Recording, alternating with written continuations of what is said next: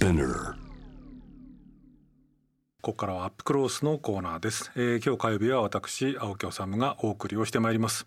えー今夜は火曜日の月一えー名物企画恒例企画ですね、えー月地宮台です、えー社会学者で東京都立大学教授の宮台真司さんに、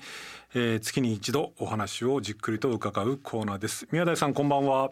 はい、こんばんは。よろしくお願いします。えー、1ヶ月が経ちましてメールいくつかちょっと紹介させてくださいね。はい。えーラジオネーム府中の寝ぼすけさんからです。ありがとうございます、えー今月も新型コロナの問題桜を見る会などにおけるリーダーの振る舞いが注目された注目された1ヶ月だったと思います。世界的に同じ不安を抱えている状況下これだけリーダーの発信力や行動力で違いが出るのかと実感することばかりですというメールもいただいてますしもう一方 ラジオネームミュラー13さんですかねえー宮台先生のおかえーお考えを聞きたいのは、えー菅総理の総理たる資質のことです。なぜ総理になったのかわからないほどのオーラのなさを感じてしまいます。発信力を含めいかがなものでしょうか？という、まあ、かなり厳しい質問も来てるんですがまあ宮台さんあの宮台さんのツイッターなんかも僕ちょろりちょろりと拝見したりとかをしてるんですが、はい。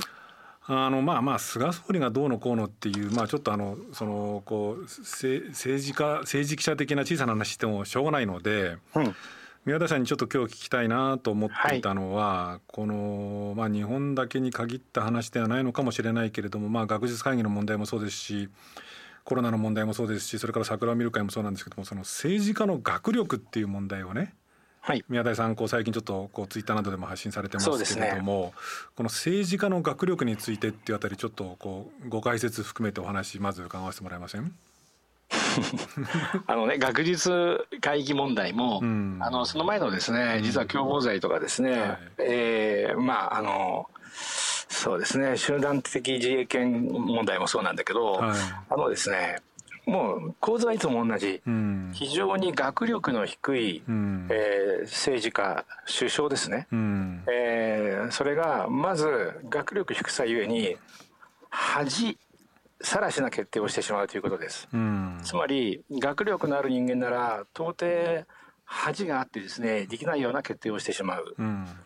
でその結果ですねその取り巻き連中が、まあ、官僚たちですね、うん。官邸官僚だけではなくて、えー今回まあ、大塚幸弘官房長とか、うん。えー近藤内閣法制局長官、えーこれがですねその学力の低い、えー首相による決定を正当化するために、うん。もうありとあらゆる詭弁をするうんっていうですね、うん。こういう状態なんですね。うん。でなのであの実はねこれ日本独自の問題です。日本独自、えーアメリうん、アメリカではね、えー トランプっていう人がいましたけど、うん。実はまあトランプはもう終わりましたので、うん。今アメリカにはトランプはいない、うん。えー世界先進国で最も学力の低い人が首相をやっている。うん。でねそれは学術会議問題でよくわかります。はい。でねでその 学術会議問題っていうのは実は憲法問題にも引っかかってる、うん。つまりあありえない。法律問題日本学術会議法解釈問題でもありえない、うん。で政府解釈の一貫性っていう観点からも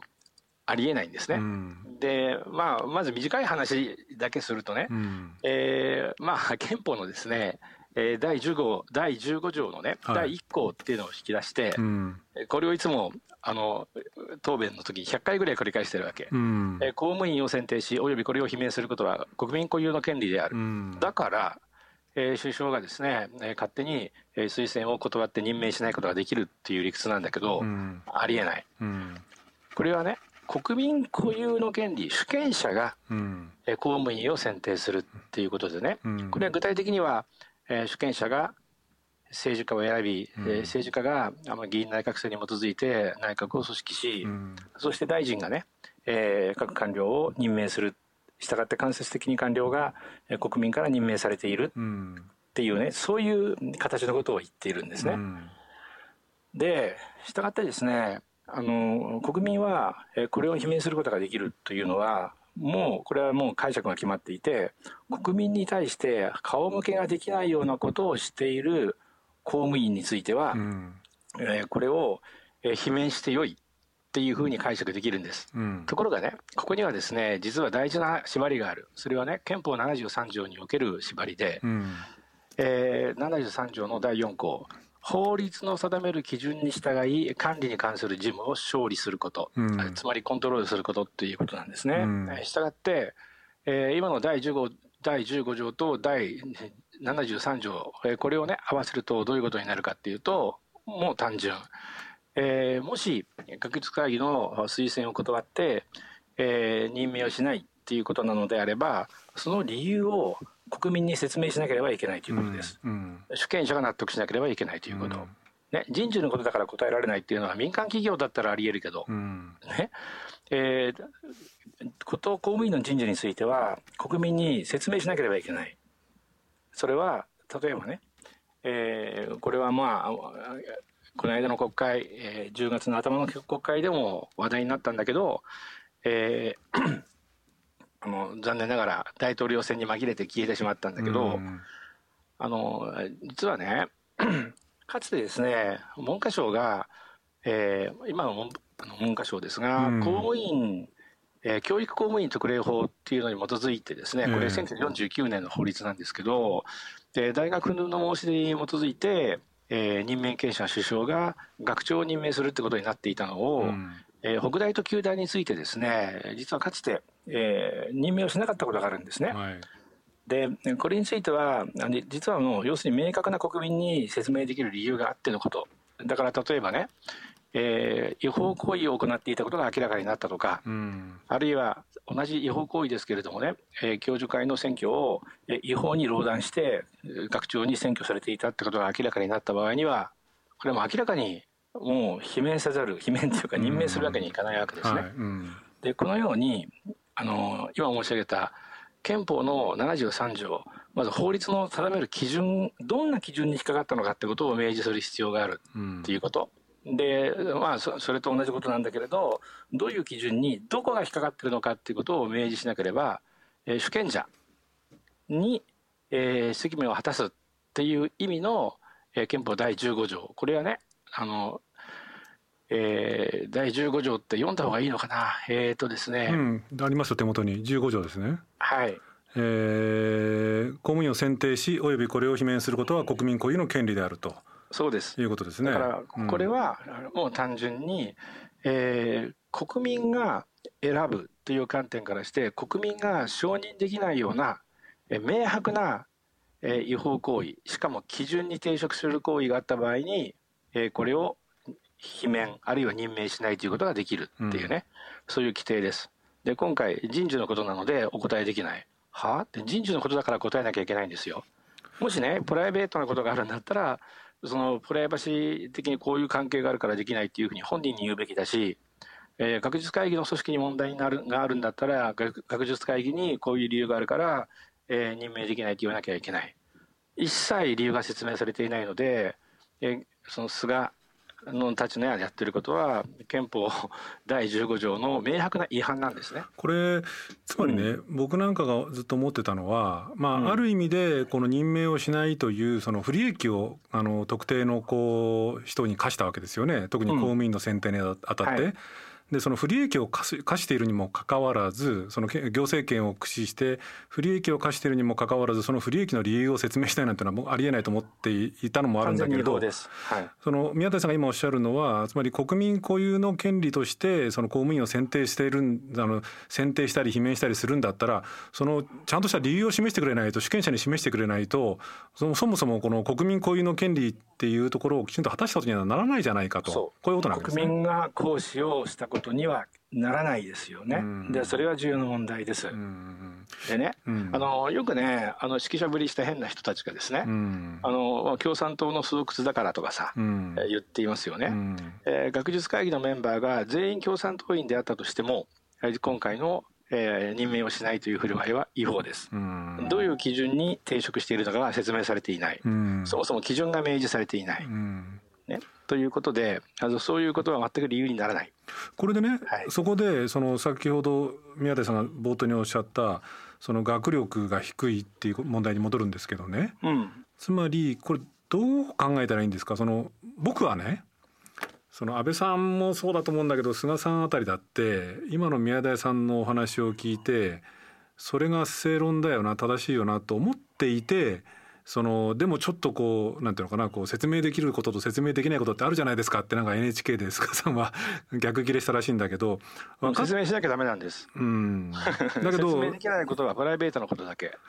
それは本人に説明する。で宮台さんがおっしゃってるこの学力が低いっていうのはこれが理解できてないのではないかとこういうことですか？そうです。知らないんです。知らないで決めてしまってでプラス周りからねそれを諌めるような人たちがおらずまあ簡単に言うとイエスマンのケツナメ官僚だらけそれがまあ官僚をまあ官邸官僚をまあ固めているってことですよね。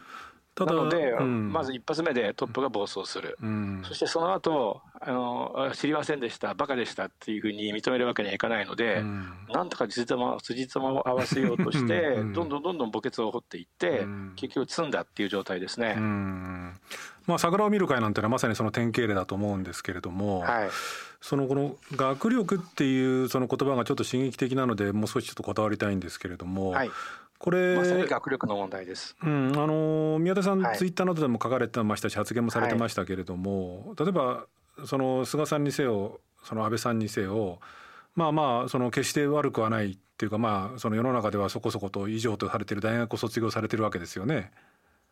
ででかつてで言えばその宮田さんがこう触れられたのが田中角栄という政治家がいて。田中角栄さんっていうのはまああれは中卒なのかな？厳密に言うと専門学校卒になるんですかね。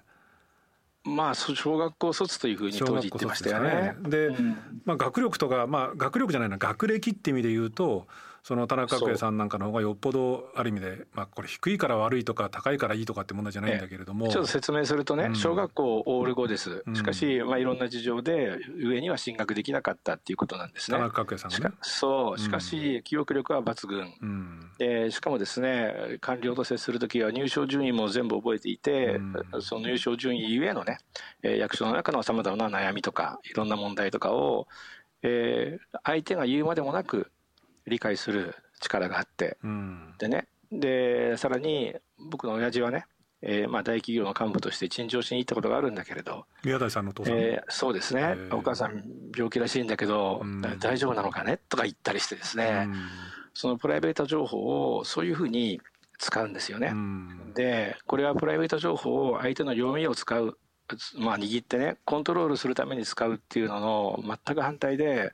相手を勇気づけるために相手が置かれている文脈を、えー、理解し、うん、でその上で、えー、相手を自分の簡単に言うとファンにするんですよね、うん、そういう力がある。それがつまり人徳っていうことだよね、うん、で逆に安倍塚がやってることっていうのはえー、まあ民主党時代にね、うん、秘書官やったりしていてもうキャリアから外れてしまった人をえー、投与することであのつまり劣等感を使ったコントロールですよね。えー、お前をえ引きなんて言うんだろう引きずり上げてやったんだから、ね、一緒にまでケツを舐めてろってみたいなコントロールですよね。えー、それとは全く違うあの恐怖による不安によるコントロールではない人徳によるコントロールをやっていたんですね。だから大蔵省の当時の役人はキャリア官僚ほぼ全員田中角栄の大ファンだったわけです。はい、それが宮台さんの言うその本当の意味でのその学力っていうことですか？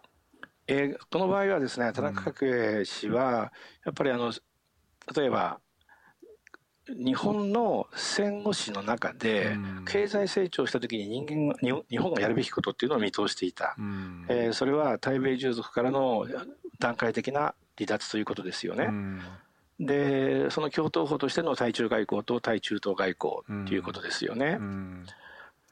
うん、で、まあ、それがアメリカのキッシンジャー国民長官の気に障ってあの事実上、えー、ご指名で刺されてロッキード事件で失脚したっていうことがね、うん、あの最近の,、まあ、あの椎名幹夫さんの、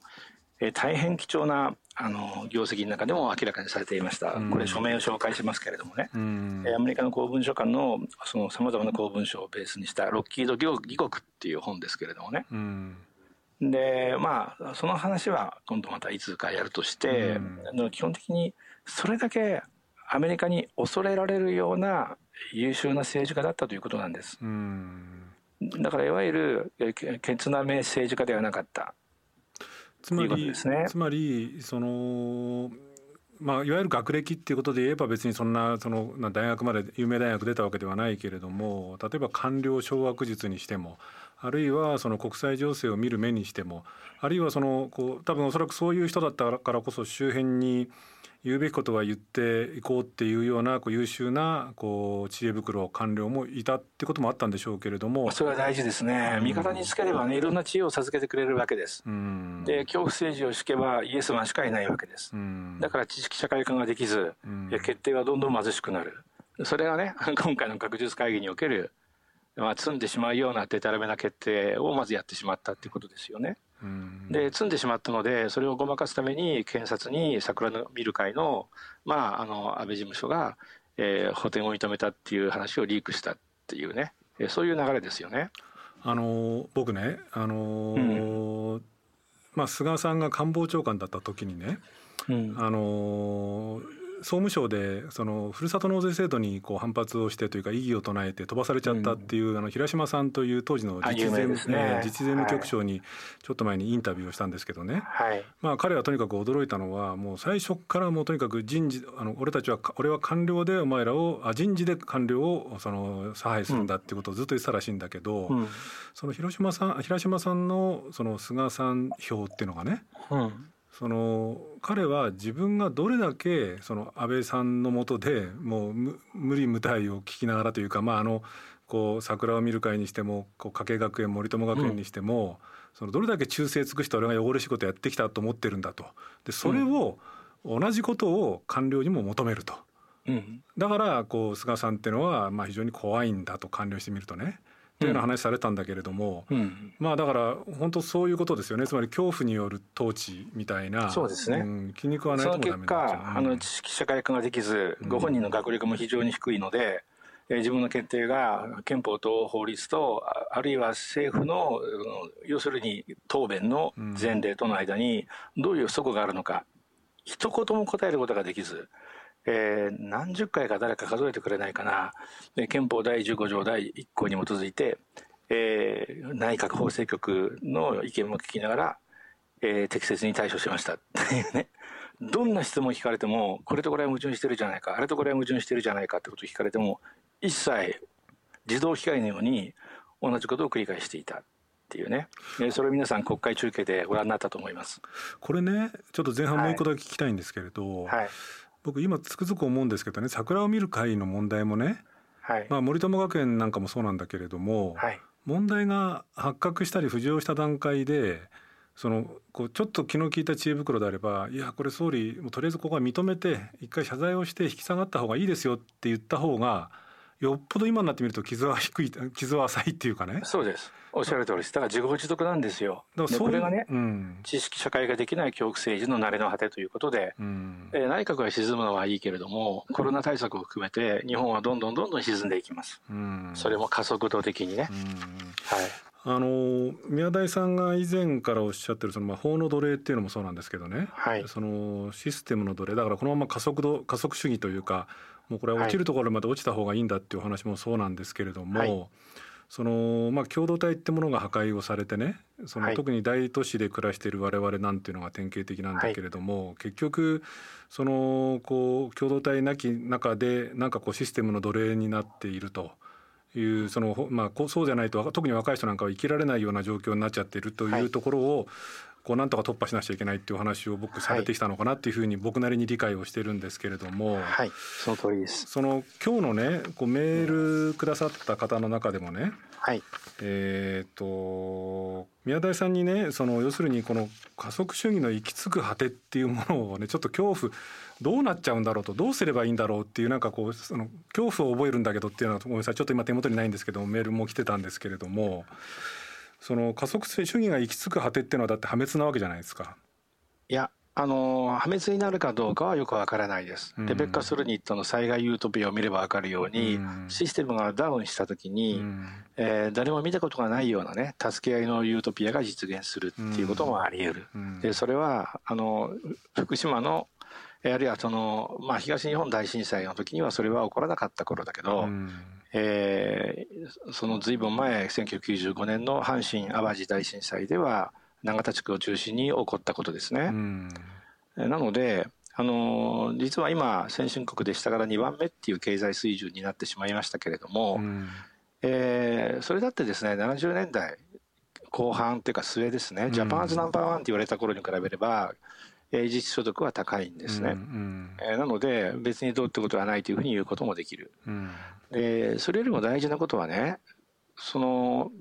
まあ、阪神・淡路と東日本の間のこのあそうですね26年間、うん、16年間ですね。16年間の間に何が起こったのかっていうことを反省することが大事ですね、うん、でこれは僕に言わせるとウェーバー予想の実現です。ウェーバー予想そうマックス・ウェーバーの予想ですね、うんで我々近代社会は複雑なシステムです、うん、でそれを回すためには計算可能性が必要です、うん、えー、なのであの計算可能性を担保するための要するに行政官僚化が進みました、うん、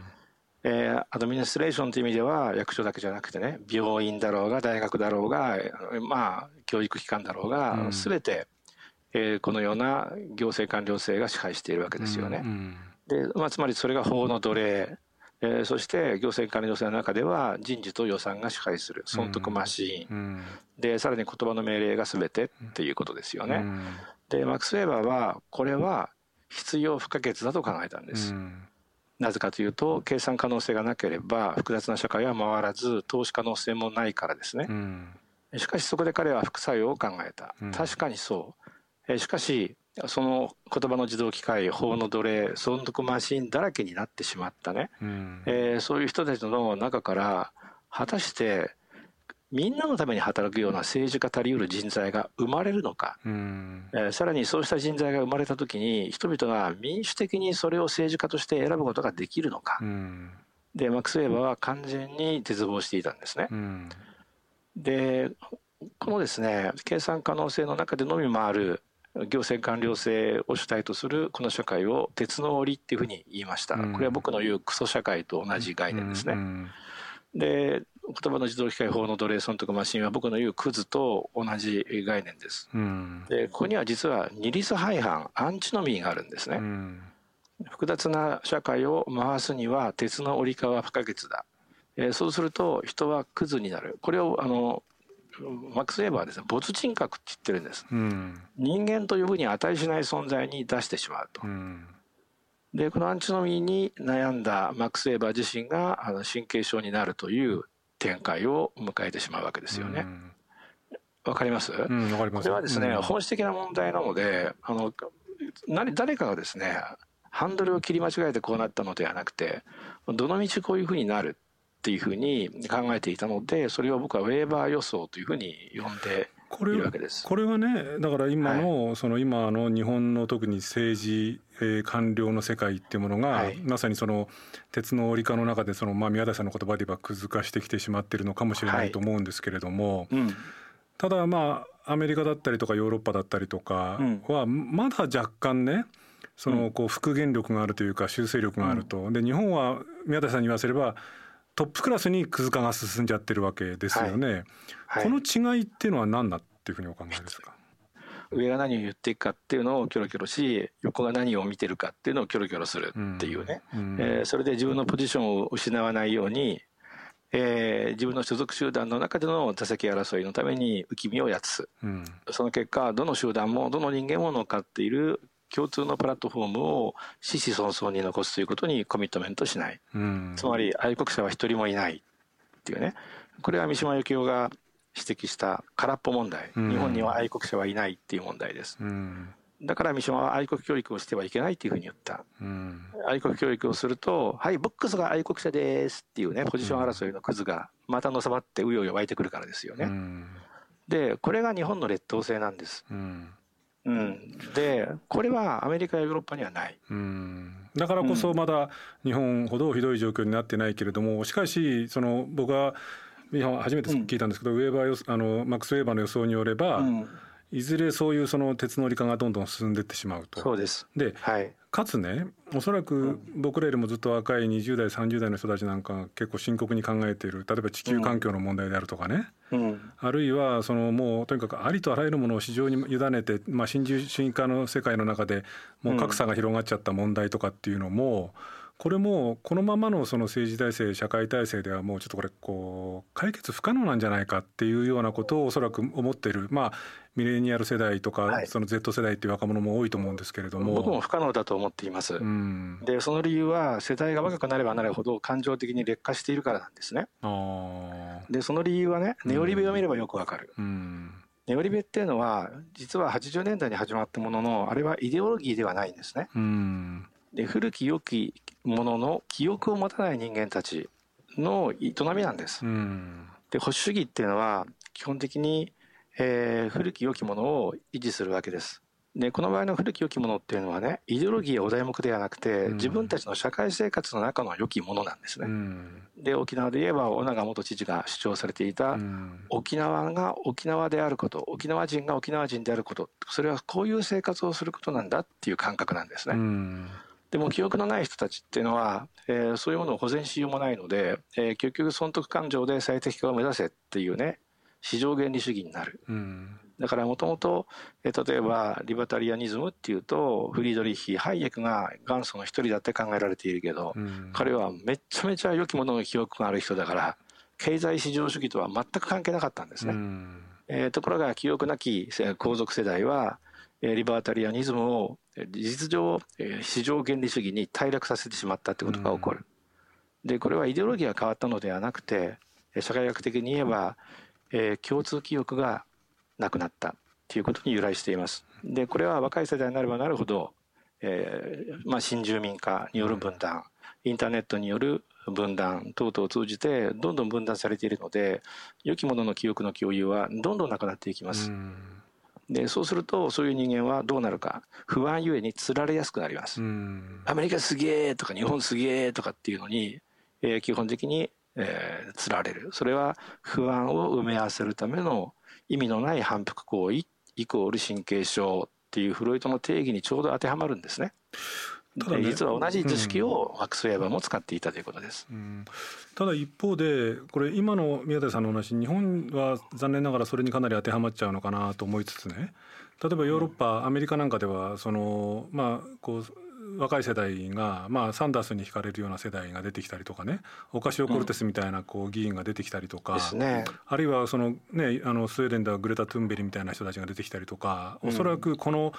その格差が広がりその環境が破壊されるっていうようなもう本当にその希望のなきこの時代に生まれ育ってきた世代の人たちからこれじゃまずいじゃないかっていうような形でなんか一つのムーブメントみたいなものも世界的には起きてきているっていうのも一つあるんじゃないでしょうか。そう。しかしね、うん、同時にいろんなムーブメントが起こってるんですね。うん、でまずねスウェーデンって東京都と同じぐらいの規模しかない、うん、なので共通感覚を抱きやすいなので国民に一切の規制をせずに、えー、まあ信頼をベースにしてね、情報だけ出して懸命に振る舞えっていうふうにしてやってくれた。ね、でこれは、えー、規模の問題でしょ、うん、あともう一つですね。加速主義者っていう人たちはどう考えるかっていうと人はどんどん劣化している。うん。なので劣化した人間たちが民主制で決める制度には良きものなどあるはずがない、うん、えー、デタラメな制度ばかりが出てくるだろうだから制度には期待しないでテックですね。ハイテクノロジーに期待しよう、うんうん、つまりプラットフォーマーが技術による社会変革をする、うん、制度による社会変革はもういらないっていうこういう発想なんですね。でこれがいいかどうかっていうことはねこれからお話しする二者択一のどちらを選ぶかっていうことによるんです。でそれが僕の言う条件付き賛成っていうことなんですね。家族主義者の多くはハッピーターティールを中心としてね基本ドラッグとゲームがあれば人間は脳内物質的に幸せになれるんだっていうふうに考えるわけです。でこれ記憶関係ないですよね。えー、例えばあのニルバーナを達成するためにないわゆる苦行を遂げてくる必要はないっていうふうに言ったのがオウム真理教で、うん、電極と LSD だけでなんとかなるぜっていうふうに言った。でこれととても近い図式があのいわゆる主流の加速主義者の図式ですよね。しかしねテックにはもう一つ別の使い方があってそれはね劣化しつつある人間の感情をより育て上げ寛容するような、えー、そういうタイプのあのテックを開発するっていう可能性がある。例えば同じゲーム、えー、娯楽用のゲームを開発する場合あるいは同じように例えばアニメを制作する場合人間の感情を寛容するような方向で、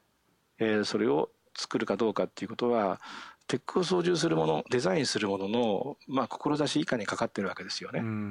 でその意味で言うとあの最近のね日本のアニメはとても良いです。それは「鬼滅の刃」えー、あるいはその「バイオレット・エヴァーガーデン」あるいはジョゼとあの虎と魚たち、えどれも本当に素晴らしい今上映中の作品です。でこういうものをゲームの中でも作ることができますし、うん、それにもっとテクノロジーのプラットフォームをそれ自身として人々の感情の働きによって、えー、例えば相手を仲間とするかどうかを選べるようなね、えー、そういうテクノロジーもあり得る。つまり今のマッチングアプリみたいにねスペックで相手を選んだ末ものすごい勢いでスワイプしながらですね、うん、チョイスしていくっていうようなやり方と真反対の、ね、テクノロジーの使い方もあり得るわけですよね。うん、っていうふうに人々をますます劣化させるテックなのか、うん、人々をますます感情的に豊かにし場合によってはテックなしでは元のコミューナルな共同体的な仲間的な関係を営めるようなそういう方向性に持っていくテックなのか。確かにもはや制度では難しい。テックで人を支えるしかなくなってきた。全くその通りだと思う、しかしそのテックには2つの方向性があるっていうことをちょっと強調しておきたいんですね。前者だとまあ分かりやすいっていうか非常にその暗黒ってディストピアになるだろうし後者になるんだったらひょっとすればその加速主義宮台さんがおっしゃる加速主義のなんかこう破滅なのかカタストロフなのかある一定のそこの後に少し希望が見えるかもしれないと。そうですね、うん、ちょっとその、このその後者の方の話ちょっと次回また少しじっくり伺わせてください。はいわかりました、はい、ありがとうございました、はい、ありがとうございました。ありがとうございましたえー、青木治です、えー、今日は月一宮台でした。まあ回、えー、なんていうんですかね。なんか脳の筋肉がなんかこう鍛えられるような感覚になるのは僕だけではないと思うんですけれども、えー、もう12月で次回の月一宮台は1月5日ですね、えー、あっという間でしたけれども大変な1年、えー、間もなく暮れようとしてるんですけれども。この今日ちょっと全然その本編とは違うお話を少ししようかなと思ってここに座ってます。えー、あの桜見る会の問題ですね。あの番組の中でも触れてきましたけれども、まあ、検察の捜査が進んでいると。で、まあ、これ刑事責任の追及ってことになるんですけれども、えー、今のところ聞いてる話ですと、えーまあ、政治資金規正法ですね、えー、つまり桜見る会の前の夜前夜祭を開いた開いて、まあ、あ安倍さんの事務所がその足りなかった分800万とも900万とも言われてますけれどもこれを補填したっていうのをこれちゃんと政治資金に収支報告書に書かなかったっていうのは政治資金規正法違反だっていう問題ですね。えー、からもう一つえー、公職選挙法違反と有権者選挙区内の有権者にその寄付行為っていうんですけれどもまあ共応したということでこれは公職選挙法に違反するという問題なんですがこれ2つある違法が2つ疑われてるんですけれどもどうも今のところ聞いてるとどうやら政治資金規正法違反になるんじゃないかとでどうして公選法の寄付行為にならないのかというふうに聞くと。まあ要するに寄付行為っていうのはですね寄付した方の認識も問題なんだけど寄付された方の認識も問題らしいんですね。つまりあ俺はこれ今日受けてるよなという認識がないと成り立たないんだけれどもどうもその出席していた参加者の人たちの取り調べというかですね任意で事情を聞いたところ、えー、5,000円でこんなしょぼけた飯しか出ないなんじゃあ俺は今日受けた覚えはないんだっていうようなこう言ってる人が多かったそうなんですね。なのでこの、公選法は難しくって、政治資金規正法違反でまあどうやら、えー、公設第一秘書とかですね会計責任者がまあ、略式なのか在宅なのか、まあ、起訴されて終わるだろうと、まあ、なかなか安倍さんご本人の刑事責任というのは難しそうだというようなことらしいんですね。でこれで済ましてはいけないんですね。これまず一つは刑事責任の追及っていうのはもちろん大問題なんですけれどもこの政治責任えー、ましてや、まあ、もちろんこの刑事責任をこう秘書が追及されることに伴う政治責任はもちろんなんですけれども国会の場で、えー、首相が堂々とその虚偽答弁を連発したっていうことの政治責任っていうのはきちんと問わなくちゃいけないっていうことをちょっと今日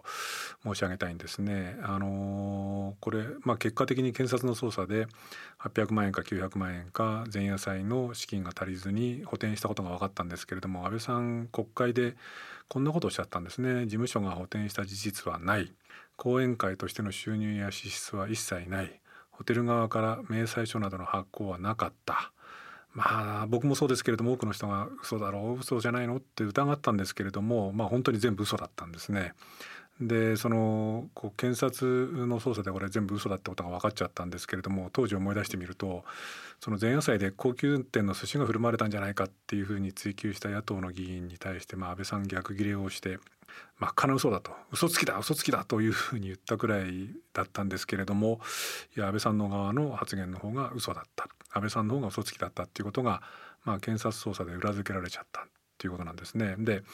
まあ、安倍さんの側はここに来てまあ、全て秘書が勝手にやったことだと。安倍さんはあ、まあ、知らなかったんだっていうようなことをおっしゃってますけれども。まあこれもこれまでの経緯を見ると僕は嘘なんじゃないかなというふうに思っちゃいますけれども。まあこれ100歩譲ってこれが本当だとしてもですね安倍さん首相として国会で嘘を連発したっていう事実は消えないしもちろん免罪もされないんですね。これ何が問題かっていうとその国権の最高機関たる国会で首相がまあ嘘の答弁虚偽答弁を繰り返したんですねその三権分立していて相互に分立してお互いにチェックし合うべき行政府の長が立法府を欺いたっていうのは重大事で、まあ、これをこう黙認しちゃうと議会制民主主義っていうのは根幹が崩れるんですね。なのでこれやっぱり証人喚問なのかどうかは別としても立法府としてはまあ、安倍さんに事実を説明させる場を設けて、まあ、きちんと謝罪をさせて責任を取らせないと、まあ、今後のこう日本の議会制民主主義に重大な禍根を残しますしこれに関しては与党も野党もないんですね。立法府として欺かれたっていうことなので与党も野党もないっていうようなことを少し肝に銘じてまあ僕がここで言っても与党の皆さん聞くかどうか知りませんけれどもしかしこれを聞いてくださっている皆さんにはきちんと申し上げたいんですけれどもその立法府の場で、えー、行政府の長が虚偽答弁を繰り返したっていうことの事態の重大性ってことは決して忘れてはいけないしかつこれについてはきちんとその説明の場を設けて、えー、きちんと謝罪をしてかつ責任を取るような道をこう取っておかないとこの国の本当に民主主義の根幹が崩れていってしまうんだっていうことだけは、えー、これを聞いてくださっている方は少し考えていただきたいなというふうに思います。